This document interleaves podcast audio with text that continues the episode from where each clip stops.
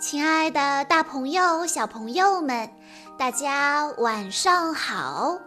欢迎收听今天的晚安故事盒子，我是你们的好朋友小鹿姐姐。今天是来自北京的李婉彤小朋友的生日，他为大家推荐的故事叫做《艾莎的》。生日惊喜。冬日的一天清晨，艾莎醒来后有种奇怪的感觉，她似乎忘了什么大事。到底是什么呢？艾莎逐个回忆着。和农民们共进午餐时的致辞写好了，下个礼拜的舞会菜单他也都记在心里了。还有什么事儿呢？这时，艾莎突然想起来了，啊，今天是她的生日。她怎么会把这么重要的事情都忘了呢？艾莎查看了今天的日程表，可真够忙的呀。她希望安娜把她的生日忘记，这样她就不用去参加闹哄哄的生日聚会了。艾莎只想忙碌之后和家人朋友一起放松放松。不幸的是，艾莎吃早餐的时候就发觉，他的朋友们并没有忘记他的生日。安娜莫名其妙地给了艾莎一个大大的拥抱，克斯托夫也无缘无故地为艾莎特别烙了一盘薄饼。忽然，凯伊带着一张字条出现了。那是写给安娜的，肯定是那些花的事。安娜刚说完，赶忙用手捂住了嘴。她纠正道：“啊，不不不，呃，是塔楼的事。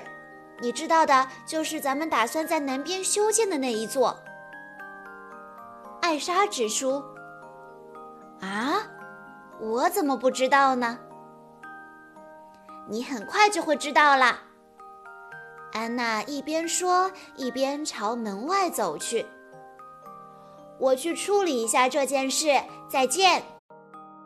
几分钟之后，奥丽娜来了。她对克斯托夫说：“打扰一下，皇家御厨让我转告您。”他恐怕来不及为您准备五十个蛋糕胚了。克斯托夫急忙摇摇头说：“啊，什么蛋糕？什么蛋糕呀？”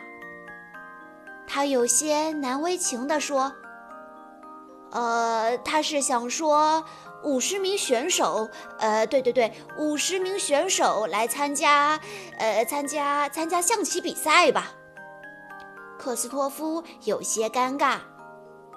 嗯，我现在最好去跟那个厨子谈谈关于蛋糕，呃，我是说关于象棋比赛的事。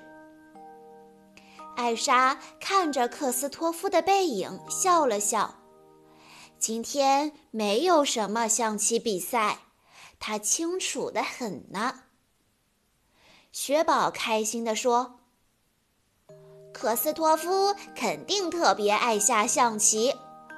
不过话说回来，什么是象棋呀？来尝尝薄饼，里面的糖浆黏黏的，好玩极了。艾莎笑着摇摇头。雪宝或许还被蒙在鼓里，但他的心里却一清二楚。安娜和克斯托夫一定在为他准备一个秘密的生日派对，规模一定很大。艾莎喜欢安静，但安娜和克斯托夫的努力和心意却让她感动极了。艾莎把她的生日派对，呃，她本不应该知情的生日派对，暂时抛到脑后，开始处理今天的工作。她要认真倾听阿伦戴尔子民们的请愿，还要给他们一些建议。第一位请愿人说：“我有太多条狗了，我需要给他们找个新家。”第二位请愿人说：“我需要一只狗帮我放羊。”第三位请愿人说：“我也想要只牧羊犬。”听到这儿，艾莎的眼睛亮了，然后微笑着说：“我想我已经有主意了。”稍后。艾莎又和阿伦戴尔极北地区的农民们共进了午餐。一个农民拖着一盘绿色小饼干走到艾莎面前，说：“我们给您带来了一道当地的传统地方菜，请您品尝。”艾莎好奇地拿起来咬了一口，啊，真是难吃极了。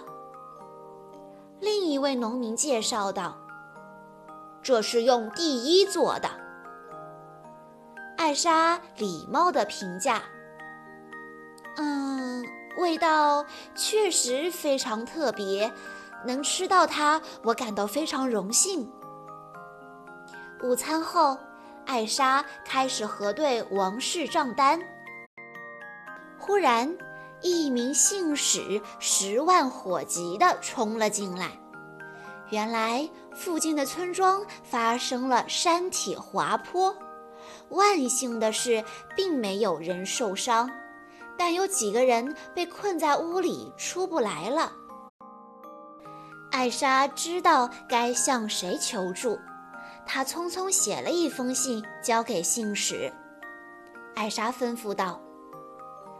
赶快把这个交给卫兵队长。卫兵队长手下有很多强壮的士兵，他们一定能在最短的时间内把受困人员救出来。暮色中，艾莎俯瞰着阿伦戴尔辽阔的土地。夜晚是他一天当中最喜欢的时刻。他会和安娜还有克斯托夫一起用晚膳，然后在炉火边看看书，或者和雪宝一起散散步。这些事总能让他充满期待。但今天晚上，艾莎却要将自己调整到社交模式，还有一个生日派对在等她。艾莎提醒自己，他们这样做是因为爱你。至少喜欢热闹的安娜能借此机会好好享受一番了。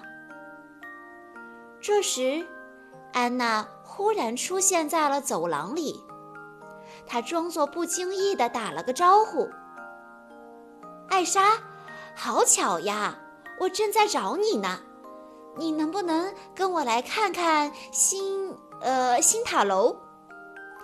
艾莎忍不住扑哧一声笑起来。新塔楼啊！两个人走在城堡的路上，气氛有些尴尬。终于，艾莎心软了。别演戏啦，安娜。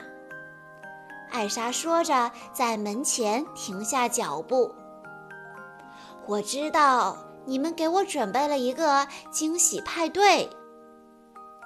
安娜露出了一个狡黠的笑容。惊喜的部分嘛，你说对了。不过事情恐怕要超出你的想象。安娜推开门，艾莎猜对了。屋内的确有一个巨大的蛋糕。至于其他部分，生日快乐！安娜和克斯托夫齐声大喊。雪宝说：“今天是你的生日。”艾莎吃惊地环顾四周，真不敢相信，他惊喜极了。艾莎几乎不敢相信自己的眼睛。舞厅里没有表演的乐团，没有精美的瓷器，也没有上百个等着祝福的人。安娜说：“这儿只有咱们几个，一个只有家人和朋友的小派对。”这正是我想要的。艾莎说着，一把将妹妹搂进怀里。安娜后来问艾莎：“惊喜吧？”“惊喜极了。”艾莎的脸上挂着笑容。“我还以为你会办个很隆重的派对呢。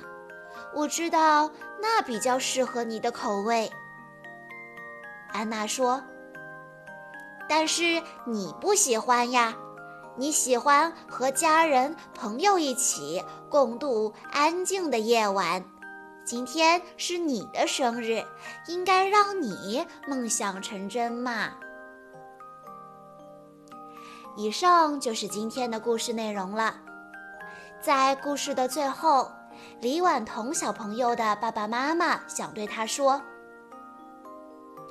亲爱的彤彤，时间过得真快。”一转眼，你已经四岁了。